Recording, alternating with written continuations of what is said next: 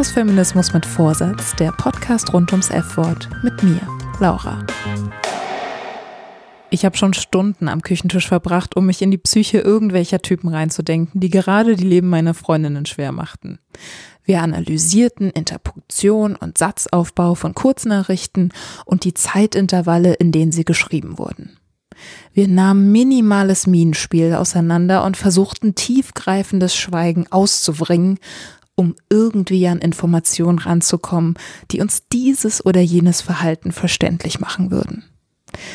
Wir haben es nie verstanden. Ich habe oft gedacht, dass wir sehr wahrscheinlich viel zu viel in dieses Nichts hinein interpretierten, was die Schwärme meiner Freundinnen uns vor die Füße warfen. Konnte es denn sein, dass sie schwiegen, weil sie wirklich nichts zu sagen hatten? dass sie wirklich so rational, so unemotional waren? Können Menschen überhaupt so sein? Und dann sind da ja auch noch meine männlichen Freunde, mit denen ich reden kann, die sensibel sind und von denen sich so mancher seit seiner Jugend die Birne wegkifft, weil so viel Gefühl ist von Typen dann auch nicht erwünscht. Pausenlos zocken ist auch eine Möglichkeit oder eben saufen, was weiß ich. Irgendwann halten diese Freunde inne und sind erschrocken, wie gleichbleibend diese letzten Jahre waren. Erträglich, aber gleich.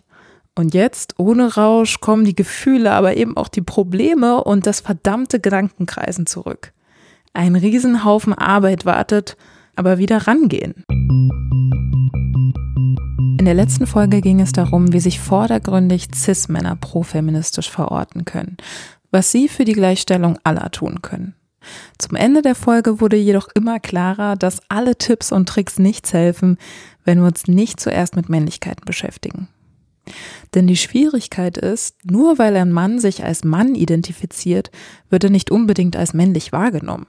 Er muss seine Männlichkeit immer wieder unter Beweis stellen. So viel zur Ausgangslage.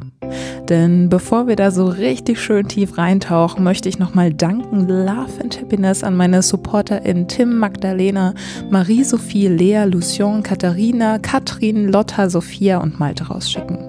Ich habe mich wirklich sehr gefreut.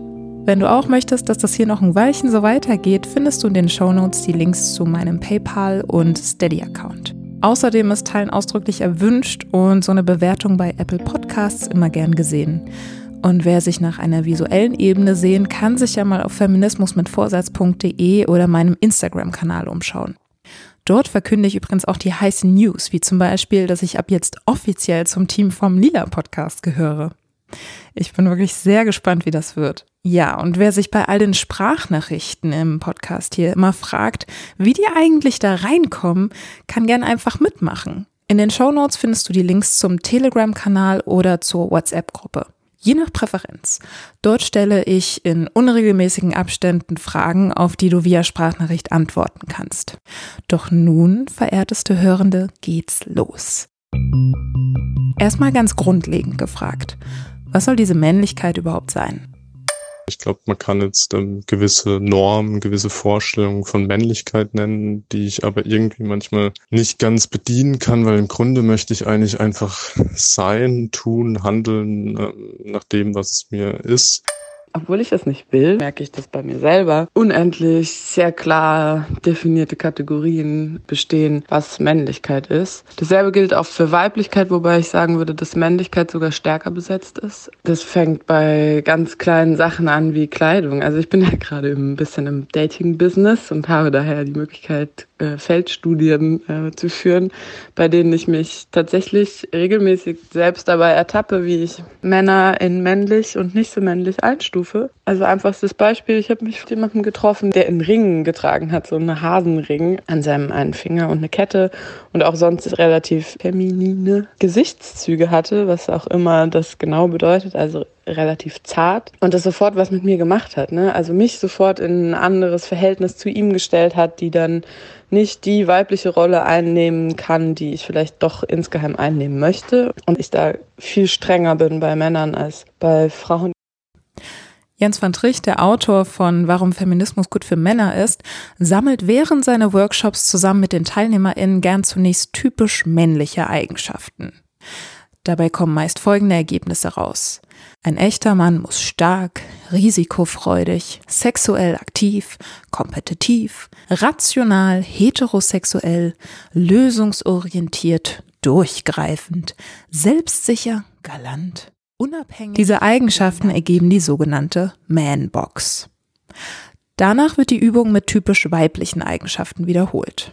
Und Van Tricht stellt die Frage, welche der Eigenschaften sind denn nun ausschließlich männlich oder weiblich? Also welche von all diesen zum Beispiel männlichen Eigenschaften kann eine Frau nicht haben? Hm.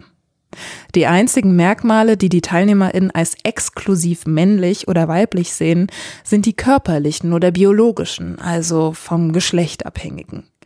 Und was ist mit Männern mit Brüsten oder Frauen mit Gesichtsbehaarung?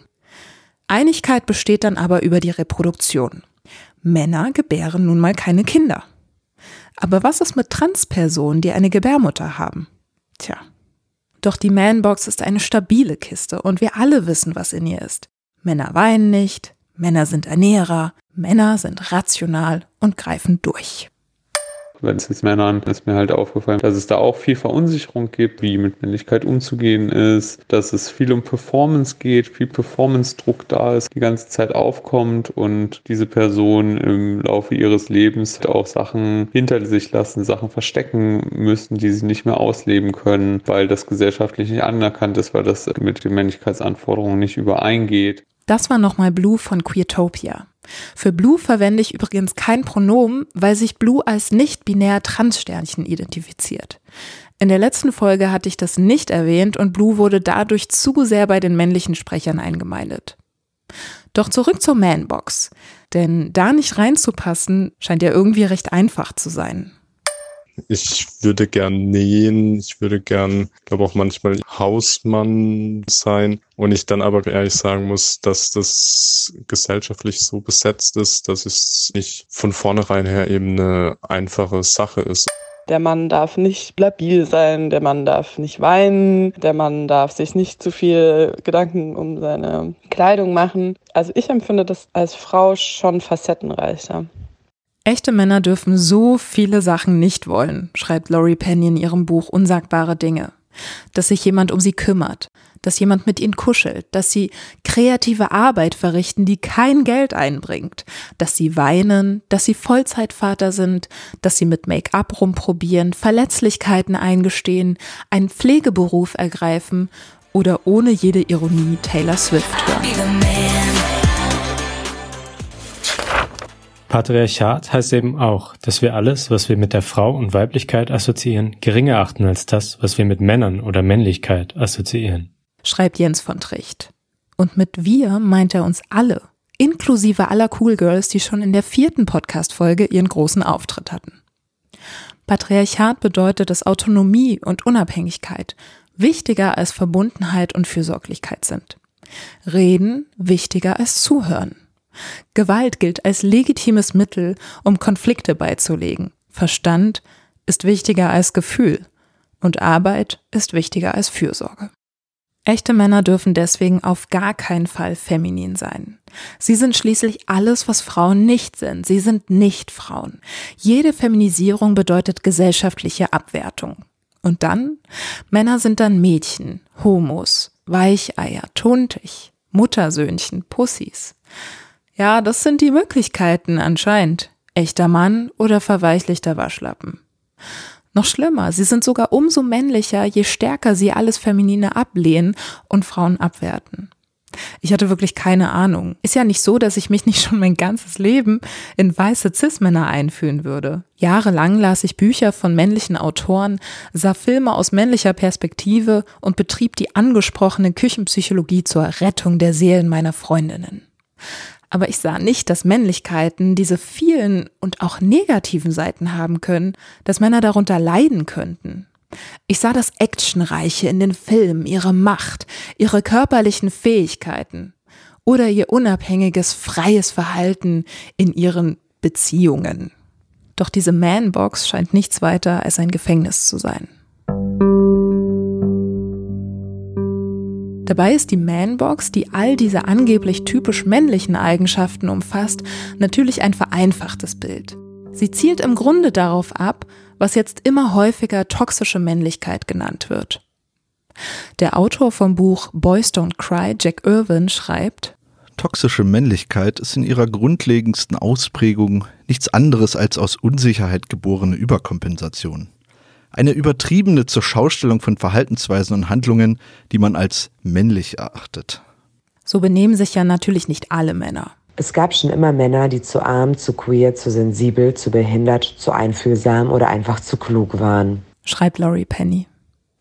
Deswegen spricht die Soziologin und Transfrau Raven Connell auch von mehreren Männlichkeiten. Connell hat diese Männlichkeiten auch beschrieben, ihnen schwierige Namen gegeben und sie in eine Hierarchie gepackt. Ich übersetze das mal in meine Fluxenworte. Zum einen gibt es da die hegemoniale Männlichkeit. Hegemoniale Männlichkeit beschreibt das, was meist weiße heterosexuelle Cis-Männer denken tun zu müssen, um ihre übergeordnete Position beizubehalten. Ja, sie schließen Frauen und Männer, die nicht in ihr Bild eines echten Mannes passen, aus und sichern ihre Dominanz mit Hilfe von Gewalt und Unterdrückung, damit alles schön so weitergeht wie bisher und keine Vorteile abhanden kommen. Aus diesem Diskurs um hegemoniale Männlichkeit ist dann auch die toxische Männlichkeit entstanden. Und die kann sogar psychisch krank machen. Das ergab eine Metastudie der Indiana University Bloomington. Die WissenschaftlerInnen analysierten Daten aus 78 Forschungsarbeiten mit insgesamt mehr als 19.000 Teilnehmern und stellten dabei fest, dass Männer, die sich als Playboys geben und Macht über Frauen wichtig finden, eher psychische Probleme bekommen. Neben der hegemonialen Männlichkeit, die in der Hierarchie ganz oben angesiedelt ist, nennt Cornell noch die komplizenhafte Männlichkeit, die marginalisierte Männlichkeit und die untergeordnete Männlichkeit. Hegemoniale, komplizenhafte, marginalisierte und untergeordnete Männlichkeit. Dabei sind die allermeisten Männer Komplizen, also nicht ständig am Übertreiben mit ihrem Machotum und insofern eigentlich ganz cool, aber eben auch still und leise, wenn Gewalt und Unterdrückung passieren. Warum? Weil sie als Männer ja auch davon profitieren, wie es gerade ist. Sie können sich zwar dahinter verstecken, keine aktiven Machos zu sein, aber letztendlich lassen sie die anderen einfach die Drecksarbeit für ihre Privilegien machen. Die marginalisierte Männlichkeit schaut intersektionaler auf Männlichkeiten und meint Männer, die zum Beispiel keine Kohle haben oder BIPOCs, also Black, Indigenous and People of Color sind und deswegen nicht dem Idealbild vom weißen Mann mit Moneten entsprechen. Und untergeordnete Männlichkeit meint dann, ja, alle Männer, die nicht heterosexuell sind, also Transpersonen und Homosexuelle. Vor allem hegemoniale und komplizenhafte Männlichkeiten verursachen, dass es unmännlich ist, sich mit Frauen zu solidarisieren und feministische Ziele zu unterstützen. Eine Sache, die vielleicht auch so ein Schlüsselmoment war, dass ich mich mit Sexismus, Antisexismus auseinandergesetzt habe und Feminismus und immer wieder gemerkt habe, ach, Männlichkeit ist da so eine Leerstelle. Wieso redet eigentlich keine Person über Männlichkeit? Und das ist doch das Problem, oder? Da sollten wir doch hingucken, was Männlichkeit an Problemen produziert, Männlichkeitsanforderungen und was da gemacht werden kann. Bevor wir uns also fragen, wie sich Männer mit Feministinnen solidarisieren können, müssen wir eigentlich erstmal schauen, ob sie diese ganzen Männlichkeitsanforderungen für sich schon geknackt haben und ernsthaft darauf scheißen können, dass es das mit dem Mackertum ein für alle Mal war. Sich profeministisch einzusetzen ist insofern wahrscheinlich ein Klacks gegen das, was Männer vorher tun müssen, sich und ihre Männlichkeit kritisch hinterfragen. Gründe dafür gibt's genügend. Laut Jens van Tricht sind Männer und Jungen die Hauptverursacher dringender sozialer Probleme. Kriminalität, Schulabbruch, Benachteiligung von Frauen, Alkohol- und Drogenmissbrauch, Obdachlosigkeit, Homophobie, Krieg, Radikalisierung, Gewalt, Verkehrsrisiken, wirtschaftliche Ungleichheit, Finanzkrise. Interessanterweise wird aber zum Beispiel in der Gewaltforschung, obwohl die meisten Gewalttäter Männer sind, eher nach der Bildung, Erziehung, Religion, Kultur oder natürlich ethnischen Zugehörigkeit des Täters gefragt. Dabei ist der Hauptfaktor die krampfhafte Männlichkeit der Täter. Nach der fragt aber irgendwie keiner. Ein paar persönliche Nachteile dieser krampfhaften Männlichkeit kennst du schon aus der letzten Folge. Ja, Männer begehen dreimal so häufig wie Frauen Selbstmord und Herz-Kreislauf-Erkrankungen, Unfälle und Gewalt, meist durch andere Männer, sind Ursachen, warum der Tod für Männer vor ihrem 50. Lebensjahr anderthalb Mal wahrscheinlicher ist als für Frauen. Ja, und auch wenn ich meinen küchenpsychologischen Aktivitäten zu Hetero-Beziehungen und zahlreichen SMS-Interpretationen unterstelle, hier und da mehr zu sehen, als letztendlich da ist, mir stellt sich schon die Frage, wieso manche Männer das machen. Immer geht's ihnen gut und wenn es ihnen nicht gut geht, sind sie verschwunden oder verschwiegen oder suizidal? Ich weiß nicht. Wie läuft das? Wie verarbeiten sie? Mit wem reden sie? Ich glaube, dass ein großer Knackpunkt in der Arbeit um Männlichkeit Gefühle sind und Gefühle zuzulassen und an die eigenen Gefühle heranzukommen, weil ich glaube, dass es halt mit Männlichkeit sehr stark zusammenhängt, nicht so viel zu fühlen, sich seiner eigenen Gefühle nicht bewusst zu sein und diese auch nicht auszudrücken und dass uns das aber auch sehr viel von anderen Menschen abschneidet und dazu beiträgt, Privilegien und eine machtvolle Position zu erhalten. Und ich glaube, wenn da mehr, mehr ein Zugang zu Gefühlen wäre und würde auch ein größeres Verständnis einhergehen und auch eine größere Einsicht und darüber ließen sich die Verhältnisse, wie sie gerade sind, gut überwinden. Männern wird von Kindesbeinen an beigebracht, männlich zu sein bedeutet, keinen Wert auf soziale und emotionale Kompetenzen zu legen. Im Gegensatz zu Frauen bestehe die gesunde Art, wie Männer klarkommen, darin, mit Hilfe von Musik oder Sport mit Stress oder Sorgen fertig zu werden und nicht mit Reden. Schreibt Jack Irwin in seinem Buch Boys Don't Cry. Ja, wenn mein Freund früher ein Mann oder Maus zu hören bekam, hieß das im Grunde ja auch, schluck's runter und mach kein Getöse. Neben dem Runterschlucken von Problemen bleibt ja immerhin noch die Flucht in Arbeit, Status oder materielle Dinge, Draufgängertum in übermäßigen Alkohol- oder Drogenkonsum, Spiel- oder Sexsucht oder gewalttätiges Verhalten. Das sind anscheinend die Optionen. Und das kommt dabei raus, wenn wir sagen, Jungs weinen nicht und dann keine Erklärung parat haben, welche Möglichkeiten es noch gibt, Gefühle herauszulassen. Vermutlich ist diese emotionale Sprachlosigkeit ein Erbe aus den Weltkriegen. Überlebende Soldaten hatten nie die Möglichkeit, ihre Traumata aufzuarbeiten, waren unfähig, sich ihren Kindern emotional zu öffnen oder sie gar zu lieben. Zum Beispiel habe ich in der allerersten Folge mal meinen Opa erwähnt, der nicht auf die Idee gekommen war, nicht nur mein Cousin, sondern auch mich in die Welt des Handwerks einzuführen. Und als ich jetzt Bell Hooks The Will to Change nicht las, sondern anhörte, erinnerte mich eine Szene des Buches wieder an ihn. Da ging es um eine Frau, die ihren Vater zusammenbrechen sah, zu ihm eilte und ihn festhielt, während er sich langsam aus dem Leben verabschiedete. Sie trauerte um den Sterbenden, aber sie trauerte auch noch um etwas anderes. Denn tatsächlich geschah es zum ersten Mal in ihrem Leben, dass sie ihren Vater in ihren Armen hielt und ihm Geborgenheit und Liebe gab, die er nicht abwehren konnte. Und na klar, ich erinnere mich noch ganz genau, wie ich meinen Opa zum letzten Mal im Krankenhaus sah. Er war ein völlig anderer Mensch. Alles kraftstrotzende Patriarchale war dahin und erst das Wissen um den anstehenden Tod veranlasste ihn dazu, Schwäche zuzulassen und mich beim Abschied sogar auf die Wange zu küssen. Das hatte er noch nie getan. Wäre doch eigentlich nett gewesen. Für Traumata-Erben deutscher Soldaten oder einfach nur Interessierte lohnt es sich, ein, zwei Blicke in die Bücher von Sabine Bode zu werfen. Sie hat zum Beispiel Nachkriegskinder oder Kriegsenkel geschrieben. Ich habe beide gehört und fand sie sehr eindrücklich, weil, naja, der Krieg ist zwar lange her, aber so viele Generationen sind seitdem ja auch wieder nicht, die sich um die psychischen Wunden kümmern konnten. Da gibt's noch einiges zu tun. Klaus Teweleit war einer derjenigen, die sich um diese Wunden gekümmert hat. Er hat Ende der 70er einen fetten, fetten Wälzer zu Männerfantasien veröffentlicht. Ich sagte aber auch in kürzeren Schriftstücken, Interviews und so, sehr schlaue Sachen über Männlichkeit und Faschismus. Zum Beispiel prägte Teweleit den Begriff der Verpanzerung des Mannes und wie diese verpanzerten Männer weitere Panzermänner aufzogen. Ich habe ein Rollenbild als Vater gehabt, der mit seiner Emotionalität nicht sonderlich gut umgehen konnte, beziehungsweise damit nicht sonderlich offen war, weil er auch wiederum vermutlich einen Vater hatte, der ähnlich war. Und so bin ich vielen jungen Männern begegnet, die auch Väter hatten, die sicherlich Emotionalität wahrgenommen haben, aber Schwierigkeiten hatten, damit gut umzugehen.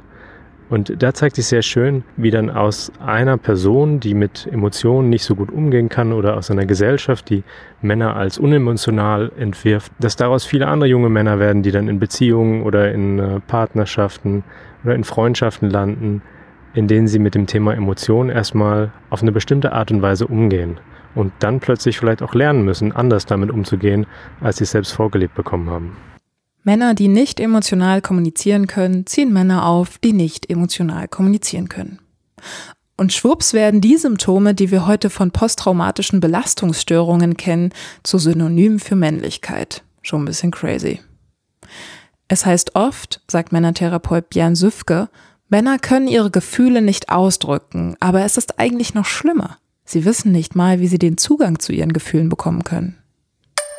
Also für mich zum Beispiel war das eine ziemlich lange Geschichte zu kapieren, dass ich nicht wirklich in der Lage bin, Scham wahrzunehmen und damit umzugehen dann auch, dass Scham eigentlich so ein Gefühl ist, was eine Funktion hat und die Funktion ist auch äh, gesellschaftlich von enormer Bedeutung. Also so ein Typ wie Trump zum Beispiel, der kennt keine Scham der ist schamlos. Und das ist der Wettbewerb, der heutzutage stattfindet. Und für Männer ist das, so ist meine Erfahrung, schwierig zu erkennen, wann sie sich schämen sollten eigentlich. Und Männer haben es aber wahnsinnig gut drauf, Schamvermeidungsstrategien anzuwenden, so wie Wut zum Beispiel. Oder weggehen einfach oder schweigen, statt zu merken, dass sie sich schämen, zu überlegen, ja, warum schäme ich mich dann? Habe ich vielleicht was falsch gemacht? Und dann sich vielleicht auch mal zu entschuldigen. Also ich bin damit nicht groß geworden mit Entschuldigung. Und ja, für Frauen ist das die Normalität. Oftmals ist die Beziehung zu einer Frau für Männer der einzige Ort, wo sie sich erlauben, Schwäche zu zeigen. Diese Generation ist reich an verlorenen Jungs. Und wenn wir einen von ihnen lieben, bedeutet das, dass wir uns aushöhlen, um Platz zu schaffen, damit er sich verkriechen kann. Schreibt Laurie Penny. Also die klassisch ansozialisierte stereotype Männerrolle in unserer Gesellschaft ist ja schrecklich anstrengend. Und das ist dann so der Ort, wo das dann mal lässt. Irgendwie schön, dass es solche Orte gibt. Auf der anderen Seite natürlich auch wieder problematisch, wenn dann Frauen das so tragen müssen. Ähm, aber ja. Sehr interessant fand ich Jens van Trichts Theorie, dass Sex oftmals so wichtig für Männer ist, weil er ähnlich wie eine Liebesbeziehung wie ein Gefühlscontainer funktioniert. Da im Alltag so wenige Gefühle erlaubt sind, können Männer beim Sex endlich dem Bedürfnis, gehalten zu werden, nachkommen oder dem Wunsch nach körperlicher Zuneigung, Zärtlichkeit und Geborgenheit. Andererseits zu viel kuscheln geht ja dann auch wieder nicht, ne? Zu unmännlich. Dazu der Autor Fikre Anja Altentasch. Natürlich gibt es und gab es die Situationen, von wegen, wo man dann natürlich auch sehr Erwartungshaltung, Männer sollten immer Bock auf Sex haben und äh, sollten immer eine bestimmte Form von Sex performen sagen so, ey, warum wollen wir jetzt so rummachen? Lass doch jetzt mal miteinander schlafen. Aber gleichzeitig mir dann auch nicht eingestehen, so eigentlich habe ich Lust auf Kuscheln, aber eigentlich sollte ich da jetzt auch mal, ne? Die Gleichung ist doch ganz einfach. Wenn du mit einer Frau zusammen bist, musst du immer Lust haben. Wenn du Lust auf Sex hast, musst du immer einen Steifen bekommen. Wenn du einen Steifen hast, muss immer penetriert werden. Und dafür braucht ein Mann dann in vielen Fällen eine Frau. Aber was tun, wenn er zwar Lust auf Sex hat und sie nicht? Keine Lust auf Sex zu haben, wird dann zum Problem gemacht, da Lust auf Sex schließlich die männliche Norm ist. Ach, so ein Stress zwei, drei Jahre später, und das habe ich teilweise bis ins Studium hinein, mir immer so sorgfältig in so einem kleinen Heftchen notiert, mit wem ich rumgemacht habe, mit wem ich geschlafen habe. Also auch so ein bisschen dann zu prallen. Manchmal habe ich dieses Heftchen dann auch rausgeholt und dachte so, boah, cool, mit der hast du schon, mit der hattest du mal was. Aber das ist noch nicht alles. Von Anil wird nochmal überdurchschnittliche Performance erwartet seitens der Frauen. Es werden auch Dinge auf mich projiziert und die haben eben meist eine orientalistische ja, Blick. Also quasi ich werde anders gemacht und so Vorstellungen wie ich muss leidenschaftlich sein und noch krasser im Bett sein und was auch immer das heißen mag. Das waren alles Erwartungen, die auf mich letztendlich geprasselt sind und mit denen ich mich dann auch erstmal ja, beschäftigen muss. Ja, eigentlich ganz schönes Beispiel für Intersektionalität und auch wieder eine Lebensrealität, die ich ohne dieses Interview nicht auf dem Schirm gehabt hätte. Ist doch krass. Und übrigens ist es wohl auch eher der zerstörerische Mythos vom allzeit willigen Mann, der dazu beiträgt, dass es zu Erektionsstörungen kommt. Ursache ist also eher das herrschende Männlichkeitsbild und nicht irgendwas Physisches. Deswegen nochmal zur Erinnerung, die allermeiste Zeit sind Penisse schlaff und Männer haben keinen Sex. Jack Irwin fragte für sein Buch Boys Don't Cry mutig bei seiner Ex-Freundin Megan nach, welche Probleme sie in der Zeit, in der Jack ihr Freund war, eigentlich so hatte. Ich glaube, das größte Ding war, dass deine Unfähigkeit zu kommunizieren es dir schwer gemacht hat, deine eigenen Gefühle überhaupt wahrzunehmen und zu verarbeiten, antwortete sie. Noch mehr als deine Unfähigkeit, sie mir gegenüber zum Ausdruck zu bringen, warst du es so gewohnt, alles wegzudrücken, dass du den Kontakt mit der Realität deiner Gefühle verloren hattest. Selbst wenn ich mit dem Finger auf eine problematische Situation zeigen konnte, hast du sie schlicht geleugnet. Ich musste schwierige Themen also nicht nur durchackern, sondern stand schon vorher vor der unüberwindlichen Aufgabe, dich dazu zu bringen, zuzugeben, dass da überhaupt etwas durchzuackern war. Ist man jemals Männern begegnet, die keine Beziehungsunfähigkeit ausgeentwickelt haben, die nicht in Beziehung angefangen haben? Also ich kenne keine Frauen, die nicht in Beziehung jemals mit Männern gestruggelt haben und Männer versucht haben, dazu zu kriegen, endlich irgendwas zu sagen. Das ist wieder Christoph May, den ich bereits in der letzten Folge vorgestellt hatte. Er betrachtet Männlichkeiten vor allem in der Popkultur. Und das ist eine Katastrophe für, für Beziehungen, dass Männer nicht sprechen, dass, mit, dass man Männer nicht darüber spricht, dass Männer nicht teilnehmen an dieser ganzen Sorgearbeit. Ach ja, aller elf Minuten verliebt sich irgendwer und in derselben Zeit haben sich Tausende verstritten, weil wieder nur der Fight Freeze Flight Modus greift, anstatt zu sprechen. Jack Irvin stellt nach dem vernichtenden Feedback seiner Ex-Freundin Megan fest, dass ja eigentlich jede und jeder weiß, dass Kommunikation der Schlüssel zu jeder guten Beziehung ist. In der irren Annahme, dass diese Regel aber nur für andere gilt, bretterte er munter durchs Leben. Sein Zaubermittel dagegen? Reden. Oder wenn das schwerfällt, so wie Jack Irwin, schreiben. Auch Irwin hatte einen Vater, der starr an seiner Männlichkeit festhielt und ja letztendlich auch daran zugrunde ging. Deshalb ist sein Buch Boys Don't Cry erst entstanden. Auf die Beziehung zum Vater lässt sich, soweit ich das küchenpsychologisch abschätzen kann, ja eine Menge ableiten. Und das, obwohl die meisten Väter ja nicht mal wirklich da sind, wenn Kinder aufwachsen. Oder vielleicht gerade deshalb? Die Väter sind nicht da, die Söhne haben keine Vorbilder, haben die Vorbilder in den Frauen natürlich. Es sind nicht zwingend männliche Vorbilder nötig, aber wenn Männer denn da wären, dann müssten sie halt so dann zeigen sie auf keinen Fall irgendwie so eine emotionale Präsenz. Das heißt, wir wachsen alle nicht mit männlichen Vorbildern auf, die emotional integer sind. Und, das ist nicht nur in Filmen und Serien so, sondern Filme und Serien reproduzieren da nur die Wirklichkeit. Also wir sind alle mit Vätern aufgewachsen, die in diesen Leistungs-, in diesen Lobby- und Karrierekulturen festhängen. Und im Grunde wird das in den Filmen und Serien immer wieder thematisiert. Und das ist die dominanteste aller Geschichten von Darth Vader, Luke Skywalker bis hin zu, zum Mandalorian aktuell, der auch in so unfreiwillig in diese Vaterrolle rutscht und jetzt auf das kleine Baby Yoda da aufpassen muss. Ja, es erinnert mich auch an diesen Graphic Novel von Liv Strömquist bei Ursprung der Liebe. Da hatte sie auch so eine Theorie aufgezeigt, dass wenn man halt eher mit der Mutter aufwächst, dass man als Junge denkt, dass Männlichkeit halt einfach das Gegenteil von dem ist, was die Mutter repräsentiert. Und mhm, deswegen, genau. wenn sie dann empathisch ist, bin ich halt unempathisch. Wenn sie emotional ist, bin ich unemotional und so weiter. Das ja. insofern. Also das ja. spielt eine große Rolle. Diese, diese Abwehr der Frau, da schreibt Rolf Pohl auch in, in seinem Buch Feindbild Frau. Ich weiß nicht, ob du das kennst. Mhm. Da schreibt er, dass die männliche Sozialisation im Grunde nicht zu denken ist ohne die Abwehr von Frauen. Und Männer müssen das Weibliche abwehren, so wachsen sie auf und deshalb äh, ziehen sie sich auch in ihre Männerbühne zurück. Um Frauen werden draußen gehalten, weil Frauen im Grunde alles repräsentieren, was nicht sein darf. Und eine Männlichkeit ohne die Abwehr von Frauen ist im Grunde nicht denkbar. Wir, wir sind darauf trainiert, dass wir Frauen objektivieren, dass wir Frauen nicht ernst nehmen, dass wir Frauen nicht supporten. Und nimm dir die Rapmusik oder Hip-Hop oder immer wenn diese ganzen Stereotypen äh, ich ficke deine Mutter und so aufhören, dann hast du genau mit diesen Frauen-Männerbildern zu tun. Anfang diesen Jahres, als Kinos noch Kinos sein durften, war der Joker ja so ein gehypter Film. Ich hatte irgendwie auch das Gefühl, dass es hier um einen Film geht, den muss man einfach gesehen haben. Also bin ich mit meinem Freund hin und fand es ziemlich erschreckend. Ich konnte aber auch nicht so richtig zuordnen, warum. Einige Zeit später haben die Grünen dann ein Webinar mit Janosch und Christoph May zu kritischer Männlichkeit organisiert und Christoph hat den Joker nochmal angesprochen. Und es hat mich total abgeholt, weil es meine Gedanken einfach besser sortiert hat. Deswegen habe ich nochmal genauer nachgefragt. Ja, ich bin ins Kino gegangen, als das noch möglich war. Ich schreibe dann immer ein bisschen mit, was mir da so auffällt und dann ist mir halt relativ schnell aufgefallen, okay, der Typ bezieht ständig Prügel, also wird hier vielleicht irgendwie eine Opfergeschichte erzählt, so Männlichkeit als Opfer, Leidensweg und so diese Story. Und dann bin ich ein bisschen mehr reingestiegen und habe gesehen, okay, sein Name ist Arthur Fleck, der spätere Joker, also kommt es auch von Azur Fleck, von blauen Flecken, also die, diese ständige Prügel steckt im Grunde schon in seinem Namen drin. Ne? Dass der ständig verprügelt, verlacht, gedemütigt wird. Man guckt ja zu und denkt jetzt halt auch bitte nicht noch eins, so krank, traumatisiert, zwanghaft. Er ist deformiert, er ist entstellt, verrückt, humorlos, arbeitslos, er sowieso. Sein Vater ist auch nicht da.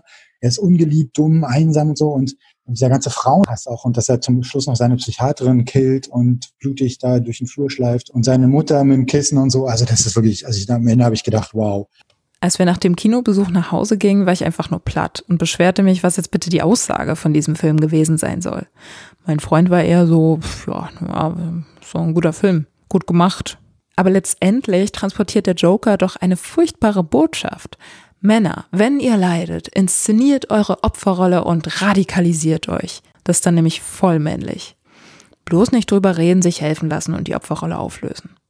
Die meisten Männer rezipieren das eben nicht so. Die sehen da den Aufstand der armen Bevölkerungsschicht gegen das Establishment oder so. Ne? Aber das ist der Ebene der Filmgeschichte sicherlich auch richtig. Aber wenn man die strukturelle Gewalt, also das, das, die Repräsentationsgeschichte irgendwie liest, also guckt, was hier wirklich gerade passiert, in der, warum eine männlich dominierte Film- und Serienindustrie es nötig hat, jetzt so eine krasse Leidensgeschichte zu erzählen von dem Joker, dann ist man schnell dabei zu sehen, hey, was hier verhandelt wird, ist im Grunde ein Opferstatus, der im Grunde mega unangenehm und selbstmitleidig ist. Und hier werden gerade Symbol- und Identifikationsfiguren verhandelt, die absolut sprachlose Männlichkeit, emotional sprachlose Männlichkeit im Grunde repräsentieren. Und dieser Joker ist ja im Grunde die maskierte Symbol, Identifikationsfigur für sprachlose Männlichkeit. Und Joker ist aus irgendeinem Grund der eine Milliarde Dollar eingespielt, dann dicht gefolgt von anderen Männergeschichten wie Deadpool, Wolverine, Neo, Matrix und so, aber dieser Überdruss an männlichen Monokulturen, weiß nicht, der führt wahrscheinlich jetzt dazu, dass, dass Männer sich irgendwie als Opfer, als, als Opfer stilisieren, inszenieren müssen.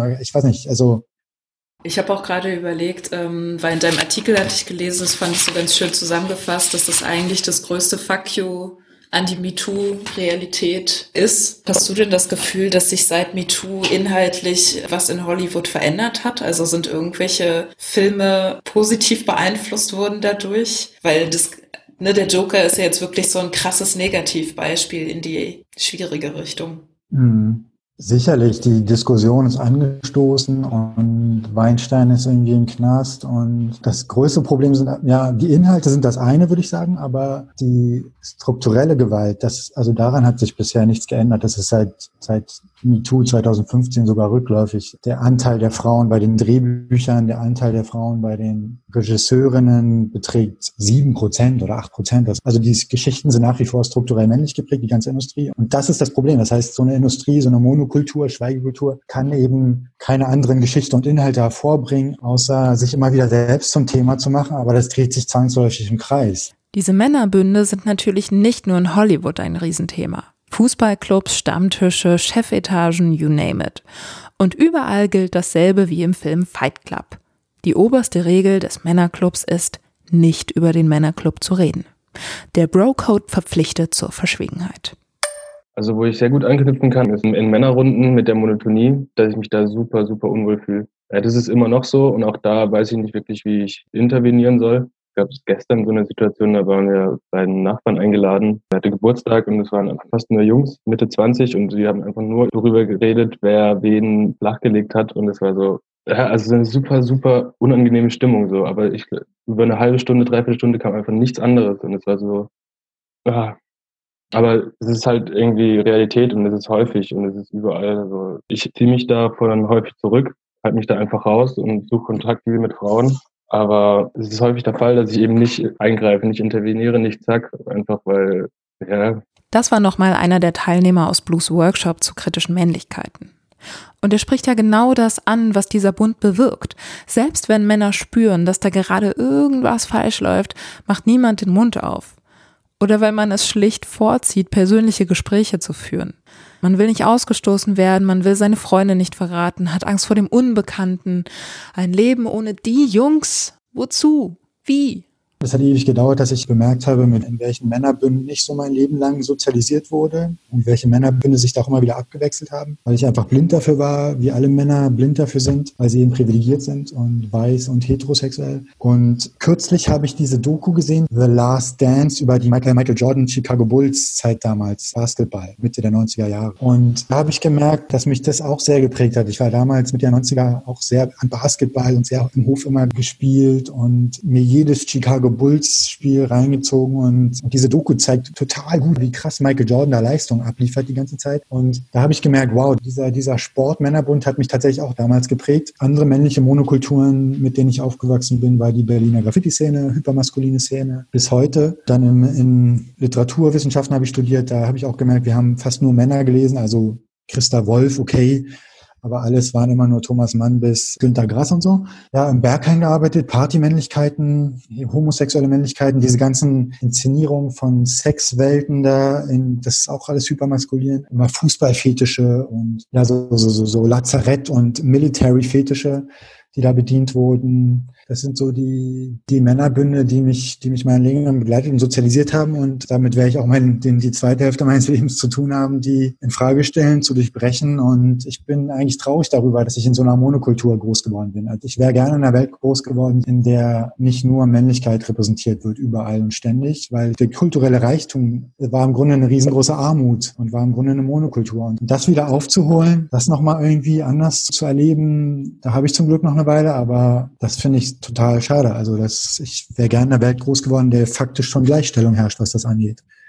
Ich finde das Bild mit den Monokulturen auch richtig gut, weil ich denke bei Monokultur halt an so einen Birkenwald. Und wenn man halt nur einen Birkenwald kennt, aber ja weiß, was es noch alles für Pflanzen gibt, dann ja, ist es ja genau. mega krass, weil man einfach ja. nur als Birke in einem Birkenwald aufwächst. Ja. Also. Das wäre krass, ne? Ja. Guter Vergleich. Ja, genau. Der Männerbund spielt auch eine große Rolle, wenn Männer mitbekommen, dass ihr Buddy sexuell übergriffig war. Dann beginnt nämlich oftmals das laute Schweigen. Zuletzt zeigte sich das prominent in Hollywood im Dunstkreis von Harvey Weinstein, von dessen Taten George Clooney gerüchteweise gehört habe und Brad Pitt zumindest in einem Fall wusste, weil ihm seine damalige Freundin Gwyneth Paltrow anvertraute, dass Weinstein sie belästigt hatte. Und das war Mitte der 90er. Und hat es einer der Männer zutage gebracht? Hm, nö. Weil ich das selber erst so spät gecheckt habe, ist, dass es am wichtigsten ist und am schnellsten geht, wenn man den Männern sagt, okay, lasst uns darüber sprechen, wie ihr am schnellsten erkennt, dass ihr gerade in einem Männerbund agiert, mit Männern umgeben seid. Also euch in der männlichen Monokultur bewegt. Denn Männer sind die allerletzten, denen das auffällt. Ja, selbst wenn du abends in eine Kneipe gehst und nur mit Männern unterwegs bist, ist das ein Problem. Du reproduzierst im Grunde genau das, was man eigentlich, was du eigentlich durchbrechen solltest. Ich weiß auch, dass wir das nicht mehr miterleben werden, wir beide. Es ist so schade, aber ich sehe das nicht, dass wir diese Männergründe in Zukunft aufbrechen werden. Ich kann es einfach nicht sehen. Ich bin da nicht sehr optimistisch, will ich mal so sagen. Nee, ich auch nicht, weil alleine, also du hast ja vorhin dieses Beispiel angesprochen mit, man ist unter Männern in der Kneipe. Und mein erster Impuls war halt, du kannst doch jetzt den Männern nicht verbieten, unter Männern in der Kneipe zu sitzen. Ja. So, ne? Also selbst bei mir ging dann irgendwie sowas los von wegen, das ist doch der ihr Recht. Aber ich, also ich weiß natürlich, was du meinst, ne?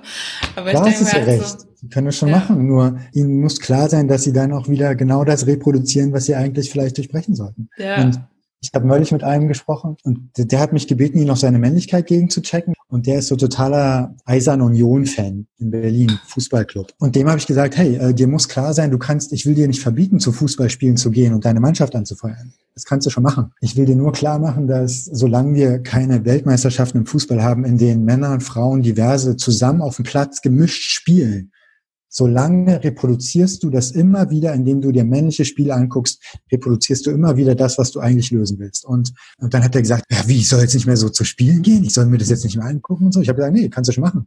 Ich will nur, dass, du, dass dir bewusst wird, dass du, dass du in diesem Augenblick, wo du das machst, einen Männerbund, die eine Macht von einem Männerbund repräsentierst, den du, du schreibst die Strukturen weiter und tust alles andere, als sie zu durchbrechen. Und dann hat er gesagt, wie Männer und Frauen zusammenspielen auf dem Fußballplatz. Das ist gar nicht denkbar dass wir jemals Weltmeisterschaften im Fußball sehen, in denen alle gemischt miteinander spielen. Aber bevor das nicht passiert, haben wir keine Gleichstellung erreicht in der Gesellschaft. Sorry. Bevor unsere Söhne nicht weibliche Vorbilder in Postern an der Wand hängen haben, haben wir keine Gleichstellung erreicht. Du bist hier derjenige, der das eigentlich lösen muss. Überlass das nicht den Frauen, überlass das nicht den Minderheiten. Männer begreifen gar nicht, dass sie das Problem sind und auch die Lösung sein können. Es ist so fern, es ist so weit weg. Und auch das hängt doch wieder damit zusammen, dass vor allem Menschen, die nicht von Diskriminierung betroffen sind, nur schwerlich strukturell denken. Sie müssen es ja auch nicht. Ich als Frau dachte lange, dass ich aufgrund meiner Persönlichkeit benachteiligt werde. Aber ich meine, irgendwann fiel der Groschen und mir wurde auch klar, dass ich nur eine von vielen bin und es an etwas anderem liegen muss. Wenn weiße Cis-Männer nun kaum in diese lehrreiche Situation kommen, wird es schwer rauszuzoomen und the bigger picture zu sehen. Fikre Anja Altentasch beschäftigt sich ja als freier Autor mit der Überschneidung von Rassismus und Männlichkeiten und hat mich auf einen Umstand aufmerksam gemacht, den ich so klar auch noch nicht gesehen hatte. Nach der Silvesternacht in Köln 2016 wurde ja viel gegen muslimische Männlichkeiten gehetzt, auch von natürlich weißen FeministInnen, so ne, Emma und die sind ja per se, finde ich, also gibt auf jeden Fall progressivere Organisationen. Was ich aber auch merke, ist, dass gerade auch viele Männer, die sich zu den Themen auch Artikel schreiben, auch in größeren Zeitungen also Artikel schreiben, das sind weiße Männer, die es teilweise auch nicht lassen können, rassistische Vorurteile gegenüber eben nicht weißen Männlichkeiten auszuspielen. Es wird immer getan, als ob dann ne, die muslimischen Kinder und muslimischen Männer nichts im Haushalt machen, halt so faul sein, weil sie ja gewöhnt sind, dass die Frauen alles tun würden. Aber dabei wird immer oft vergessen, so Deutschland ist genauso auch ein fucking Patriarchat. Das sind Leute, die auch von dem Patriarchat profitieren. Das sind auch Leute, in deren Familien vor allem zum Großteil Frauen die Care-Arbeit haben, wo Frauen den Mental Load haben. So, das ist, it's not like, it's different. Ich weiß natürlich um äh, Herausforderungen, ich weiß um gewisse Rollenbilder, die stattfinden, so. Und das dann auch anzusprechen, ist meine Pflicht. Aber das gerade dann auch, wenn es dann zum Beispiel Männer sind, die dann sagen, ach boah, das sind irgendwelche Macker, das sind irgendwelche Macho-Türken, das ist dann extrem einfach, weil sie dann sagen, das sind die Macho-Türken, deshalb brauche ich mich ändern, weil da ist das Problem. Ja, also so manchen weißen bio-deutschen Männern fällt es nicht schwer, die strukturelle Ebene bei den anderen zu sehen, aber dass sie selbst in patriarchalen Strukturen sitzen, das haben sie noch nicht mitbekommen. Da schauen sie dann wieder nur auf sich selbst, das Individuum, und stellen fest, moi, Sexist, Rassist, no. Woanders läuft es schließlich immer noch mal beschissener als in Deutschland. Hauptsache, man muss sich nicht um den eigenen Mist kümmern. Ja, schon frustriert genug. Ich würde ja gern sagen, dass das der Tiefpunkt war. Aber genau über diese gewaltigen Auswirkungen von Männlichkeiten, vor allem auf alle anderen Beteiligten, haben wir jetzt noch gar nicht gesprochen. Außer in der fünften Podcast-Folge, aber das ist ja jetzt schon ein bisschen her. Ein Beispiel, das ich immer gerne irgendwie für mich als Startpunkt der ganzen Diskussion ähm, nehme, ist ganz klassisch. Ich so mit 13, äh, 14, wir hatten die ersten Faschingspartys bei uns in der Umgebung. Wir wussten halt ganz genau, wir gehen halt nur auf diese Partys, um irgendwie bei, bei Mädchen zu landen. Und das haben wir halt immer in einer sehr, sehr dominanten Art gemacht. Das heißt, wir haben in den Raum geschaut, wir haben gesagt, okay, wer, wer hat Lust? Man hat die Person so mit Blicken durchbohrt und dann, wenn es dann mal zu Situationen gab, hat, gab es natürlich auch eine Bedrängung, eine Form von, okay, warum denn nicht? Komm, lass doch mal. Also das, was ich meinte mit so Selbstverständlichkeit. Ein Moment auch, wo ich Freunde dabei ertappt hatte, wie sie an Fasching sich tatsächlich T-Shirts drucken lassen mit der Zahl der Frauen, mit denen sie schon mal was hatten. Das heißt, so diese bewusste performative Reduktion von Frauen auf Zahlen war da halt sehr sichtbar. Das haben dazu voll viele Typen gemacht. Das, das kann ich nicht machen. Aber klar, ich hatte auch überlegt, so ich muss jetzt auch irgendwas tun, um meine Männlichkeit nicht in Frage stellen zu lassen. So. Objektivierung, Sexismus, das ist für viele Frauen Alltag und meistens geht der Kram nun mal von Männern aus. Dass Frauen unter Männern stehen, untermauert schließlich die gute alte Ordnung und bewahrt die Privilegien vieler Männer. In Blues Workshop zu kritischen Männlichkeiten hörten wir einen Poetry Slam, in dem Bente Wahlemann klarmacht, was es bedeutet, wie ein Objekt behandelt zu werden. Hier ein Ausschnitt. Und dann sind da Menschen, die meinen, mich einfach anfassen zu können. An meinen Arm, an meinem Rücken, an meinem Kopf und an meinem Arsch. Manchmal im Vorbeigehen, so als ganz zufällig getarnt oder auch mal ganz offensichtlich. Wenn ich mich dann wehre und ich will mich gar nicht wehren müssen, also wenn ich mich dann trotzdem wehre, mit Worten oder auch mal mit der Hand, dann kann ich mich nicht immer auf Unterstützung verlassen.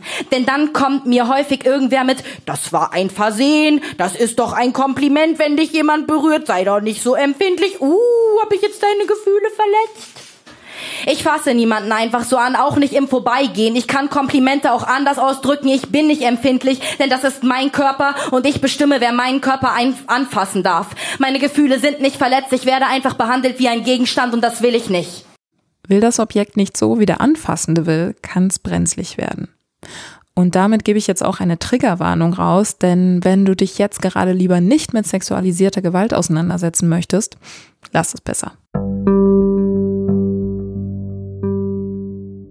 Nach einer EU-weiten Studie von 2014 hat jede dritte Frau in Europa über 15 körperliche und oder sexuelle Gewalt erfahren.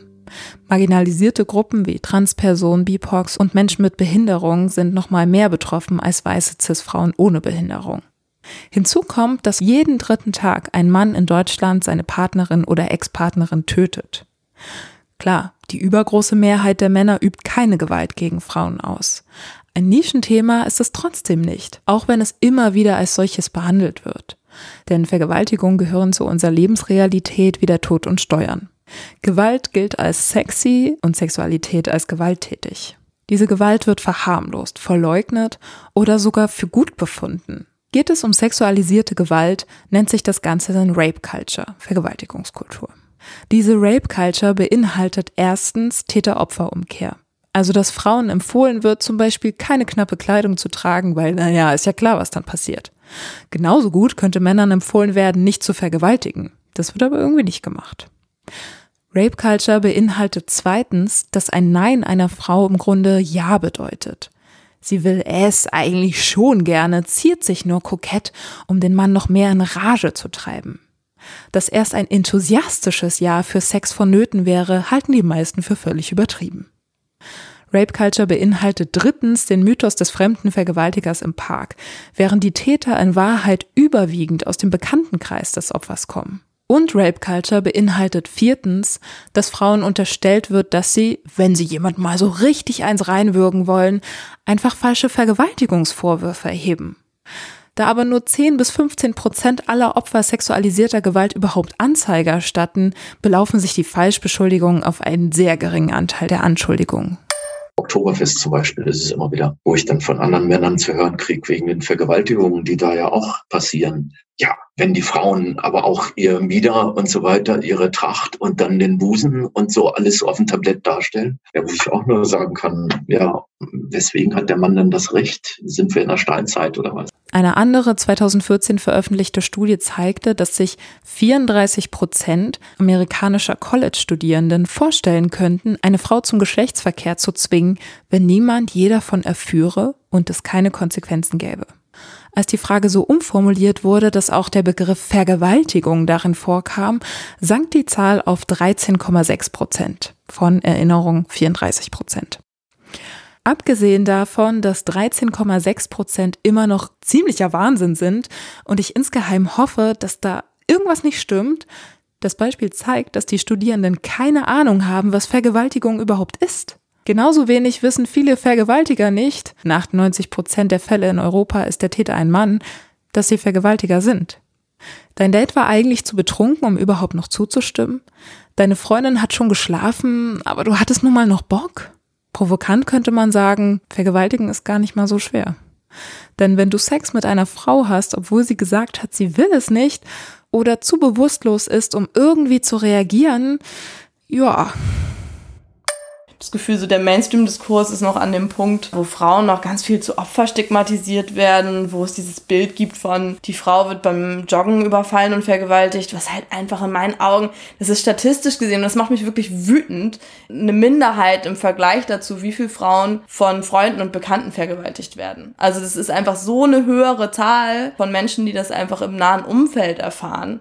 Und es ist ganz perfider Mechanismus in unserer Gesellschaft, das auf Fremde zu schieben. Der fremde Mann im Park, irgendein verzweifelter Perverser oder so, am Rand der Gesellschaft stehende. Und damit verhindert unsere Gesellschaft, dass wir uns damit auseinandersetzen, was in unseren Beziehungen stattfindet, wie da die Machtgefälle sind. Und also es zementiert halt so ein Mann als in Beschützerposition und Frau in Opferposition so.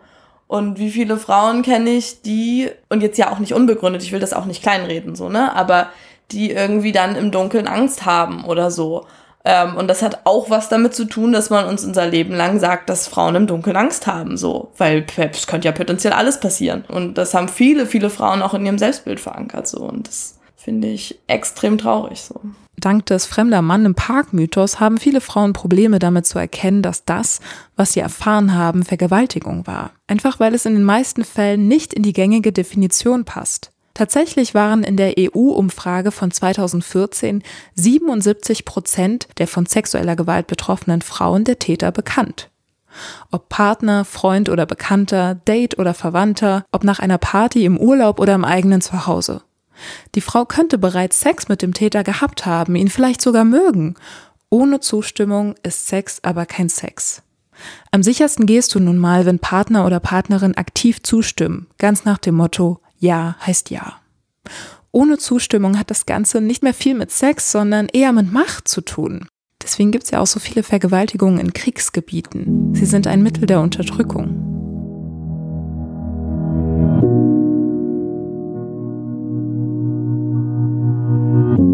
Und mit der Macht ist es so eine Sache.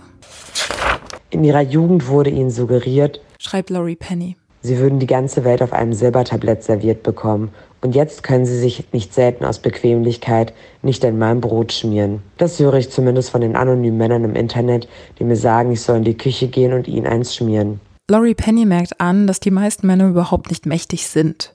Patriarchat bedeutet ja auch, dass wenige mächtige Männer über den Rest der Gesellschaft herrschen.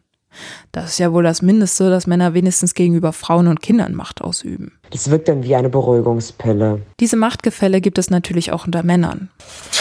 Wenn ein Junge morgens den Schulhof betritt, führt Jens von Tricht aus, zieht er die Schulter nach hinten und streckt die Brust raus. Er sondiert die Lage, schaut, ob die Luft rein ist, ob mögliche Mobber da sind und hofft das Beste. Die meisten Jungen und Männer kennen die Bedrohung, die von anderen Geschlechtsgenossen ausgeht. Das erklärt auch meine Verwirrung gegenüber Männern, die sich als besonders hart und stark inszenieren. Als Frau bin ich es ja gewohnt, dass sich Frauen eher für Männer schön machen als für sich selbst. Aber so viele harte Jungs, wie es gibt, gibt es wirklich so viele Frauen, die darauf stehen? So war meine Rechnung. Aber die Rechnung ging halt nie richtig auf. Dass Männer gern gefährlicher wirken, als sie sind, gilt ja eher anderen Männern. Das machen die nicht aus Flirtgründen mit Frauen. Sie machen das, damit sie einfach ihre Ruhe haben und keinen Stress mit anderen Männern bekommen. Darüber habe ich vorher tatsächlich so nie nachgedacht. In der Netflix-Doku The Mask You Live In gibt es dazu eine berührende Szene, in der in Stuhlkreismanier unter Jungs reflektiert wird, was tatsächlich in ihnen vorgeht. Sie bekommen eine Art Maske und schreiben erstmal vorne drauf, was sie aussagen soll. Ja, da steht dann sowas wie Stärke, Selbstbewusstsein. Auf die Rückseite wird dann notiert, was wirklich los ist. Angst.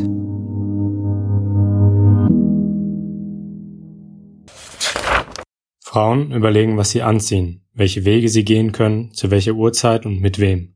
Männer sorgen dafür, dass ihre Kleidung, ihr äußeres Erscheinungsbild und ihre Gestalt signalisieren, man solle sich besser nicht mit ihnen anlegen. Angriff ist die beste Verteidigung. Wenn das alles so blöd für alle, auch für Männer ist, warum sind wir dann nicht schon längst viel weiter?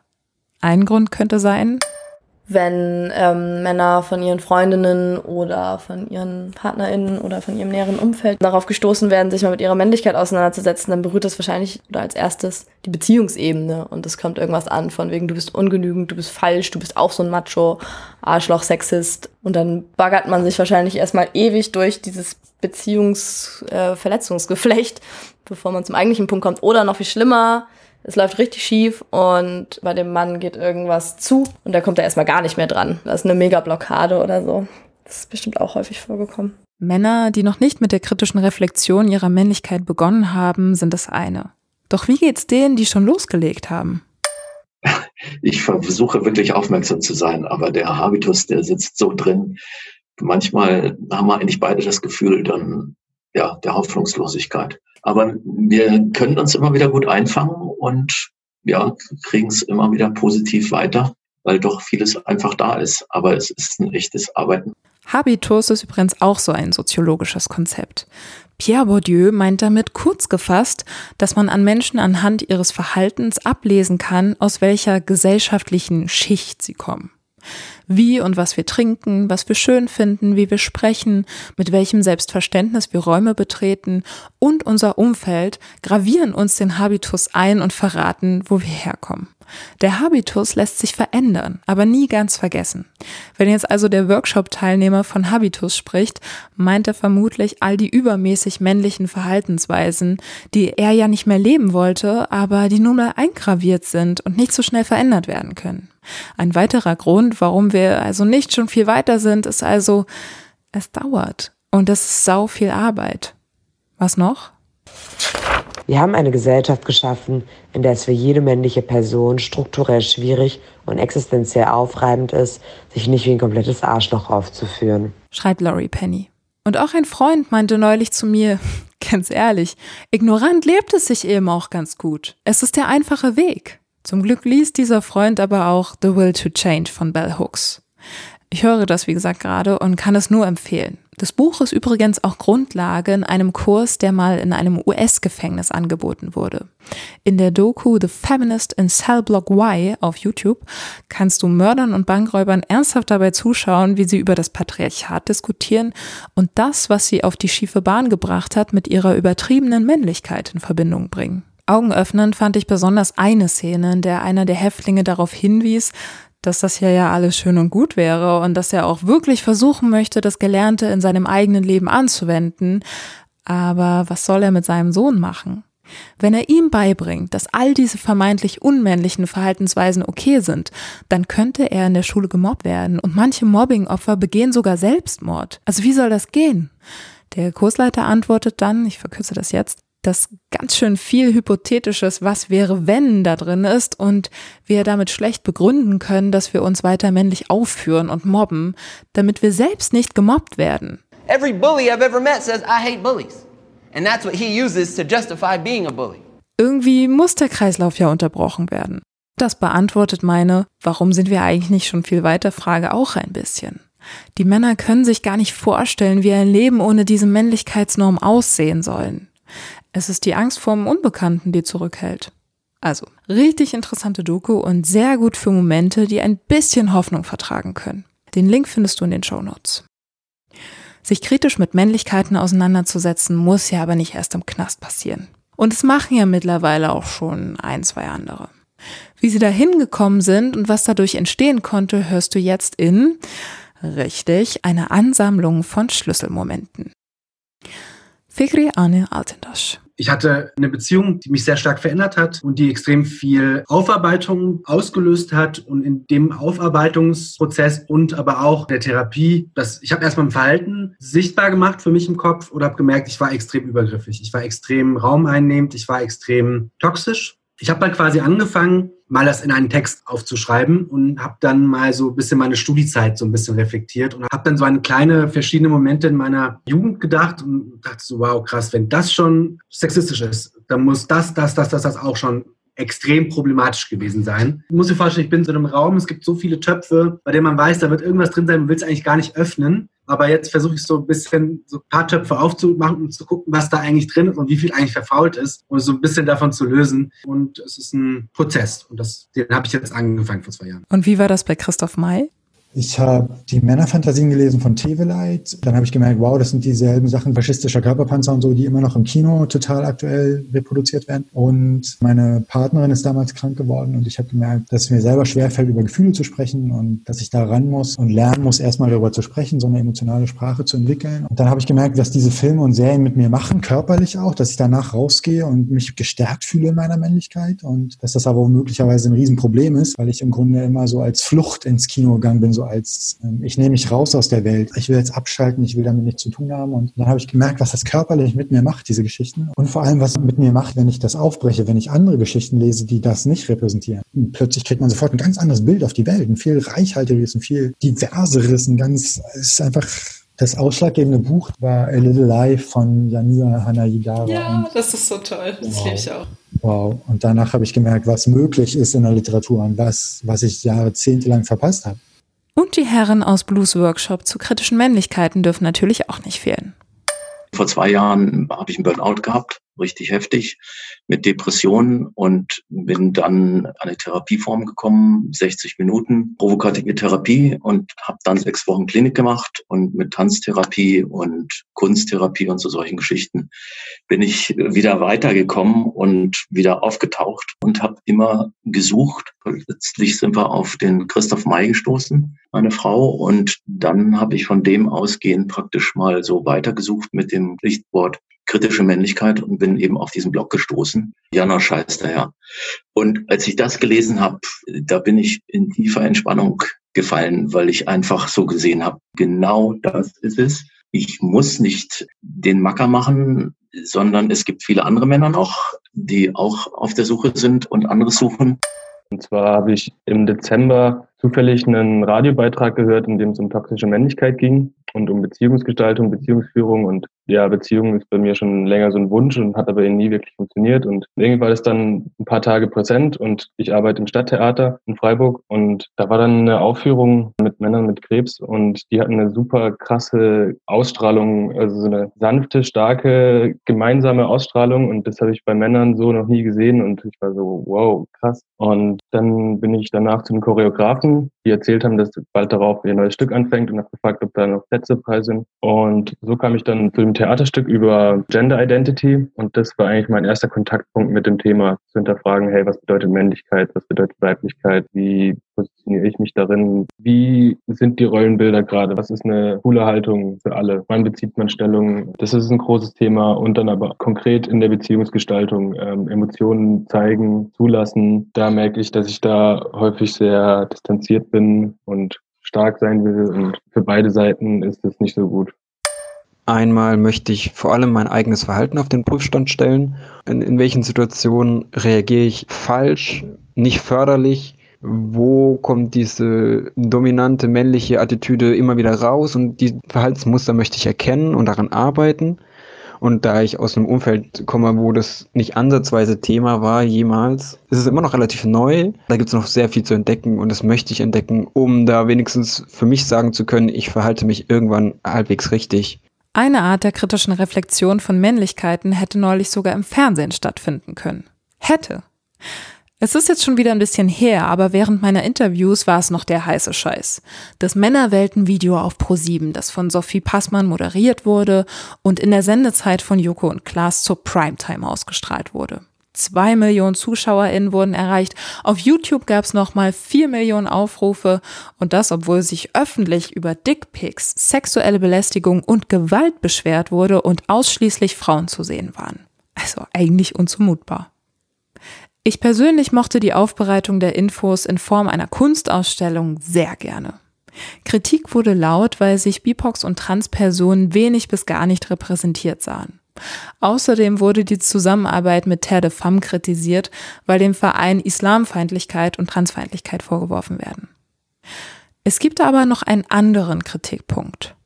Also zum Beispiel, dass Joko und Klaas nicht dabei waren. Sie hätten sich mit hinstellen müssen. Im Sinne von kritischer Männlichkeit. Zumal, was ich jetzt alles so gelesen habe, dass eben ja 2012 und auch eine andere Sendung war es ja noch, wo sie selber sexistisch volles Rohr drauf waren. Sie haben sich zwar hinterher entschuldigt, aber es wäre die Gelegenheit gewesen zu sagen, ja, wir haben auch das und jenes. Und es tut uns leid. Und wir wollen's, ja, wir wollen anderes. Ich fand Jürgens Vorschlag ehrlich gesagt nicht so toll. Schließlich wollten Joko und Klaas die Bühne den Frauen überlassen. Warum sollten sie dann mit draufstehen? Dann schlug Margarete Stokowski in ihrer Spiegelkolumne vor, dass Joko und Klaas die Sendeminuten für ein bisschen Reue hätten nutzen können. Und ich fand die Idee genial. Ich checkte erst im Nachhinein, dass Jürgen genau das Gleiche vorgeschlagen hatte. Sorry dafür. Muss offensichtlich ein bisschen nachjustieren und auch alten weißen Männern wieder Gehör schenken. Wie so eine Reflexion aussehen kann, na, also nur falls Joko und Klaas das gerade hören, zeigt ein Freund von mir. Eine konkrete Situation, in der ich auf jeden Fall mich übergriffig gegenüber einer Frau verhalten habe, ist mittlerweile relativ genau zehn Jahre her. Da habe ich noch in einer anderen Stadt gewohnt und ich hatte eine Bekannte zu Besuch, die ich über ein oder zwei Ecken kannte und vorher erst ein oder zweimal getroffen hatte. Und sie war in der Stadt und brauchte einen Pennplatz und da habe ich halt einfach angeboten, dass sie bei mir schläft. Und sie kannte auch niemanden anders in der Stadt, deswegen war sie auch so ein bisschen drauf angewiesen. Und ich habe das dann halt irgendwann nachts schamlos ausgenutzt, weil wir halt auch keine Schlafcouch hatten und sie auch keine Isomatte dabei hatte. Deswegen musste sie mit bei mir im Bett schlafen. Und wie gesagt, ich habe die Situation dann halt einfach ausgenutzt und habe mich halt so ein bisschen an sie rangemacht körperlich bis sie mir dann irgendwie deutlich gemacht hat, dass sie das auf jeden Fall nicht will. Und dann habe ich es halt auch sofort äh, sein lassen. Aber trotzdem, je länger ich dann im Nachhinein drüber nachgedacht habe, ist mir halt bewusst geworden, dass ich ihr in dem Moment habe ich halt die Situation ausgenutzt, in der sie keine andere Wahl hatte, der sie sozusagen bei mir schlafen musste. Und ansonsten halt hätte auf die Straße gehen müssen. Ja, und wie gesagt, in der Situation habe ich im Nachhinein realisiert, dass ich mich da halt maximal übergriffig ihr gegenüber verhalten habe. Ja, und vielleicht ist das ja auch ein Anstoß, selbst mal zu überlegen, ob da nicht hier und da was war. Ein anderes Thema, das ich immer wieder spannend finde, ist, wie kann ich einen liebevollen, wertschätzenden Blick auf mich selber behalten? Also sozusagen mich nicht selber aburteilen, mich nicht selber zu verurteilen für die Strukturen, in denen ich geboren, äh, aufgezogen wurde, für die Strukturen, in denen ich immer noch lebe und die ich immer wieder reproduziere. Also wie kann ich das Ganze, wenn ich es drastisch sagen möchte, nicht in einer Form des Selbsthasses und der selbst, starken Selbstverurteilung abhandeln? Nee, also Selbsthass, das wollen wir nun auch nicht. Vielmehr, zumindest beschreibt es Jens van Tricht so, geht es ums Annehmen als ums Abstoßen. Er nennt das tatsächlich die eigene weibliche Seite befreien und umarmen.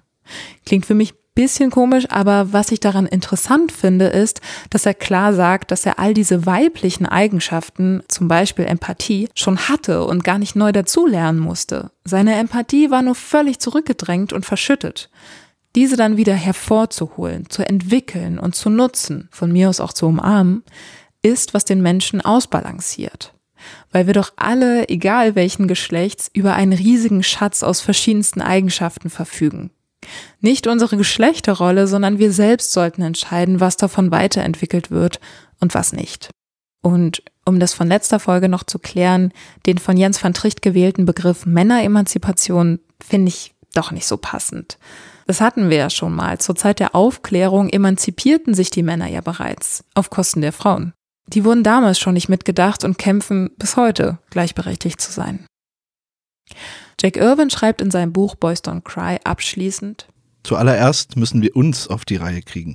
Wir müssen lernen, uns wohlzufühlen mit dem, was wir sind, innerlich und äußerlich. Wir müssen etwas daran ändern, wie wir mit unseren Problemen umgehen und begreifen, dass es uns nicht entmannt, wenn wir uns denen gegenüber öffnen, die wir lieben und denen wir vertrauen, sondern dass es uns vielmehr ermächtigt. Dann müssen wir uns um andere Männer kümmern, wir müssen sie vom schlimmsten toxischen Verhalten abbringen, ihnen etwas über Konsens und Vergewaltigungskultur beibringen. Und, ganz wichtig, wir müssen aufhören, unseren Kindern zu sagen, Jungen weinen nicht. Also es wird Zeit, Stunden am Küchentisch zu verbringen und sich in die eigene Psyche hineinzudenken. Ich möchte keine Panzer mehr knacken. Das kann jeder Mann und jedes Cool Girl für sich selbst tun, aus reiner Selbstliebe und aus Liebe zu denen, die drumherum leben. Ich bedanke mich bei allen Beteiligten dieser Folge. Christoph May, Figri Ane Autentage, Blue von Queertopia, den Teilnehmern des Workshops zu kritischen Männlichkeiten und natürlich danke an alle SprachnachrichtlerInnen. Ich verbleibe, wie immer, mit feministisch vorsätzlichen Grüßen. Tschüss.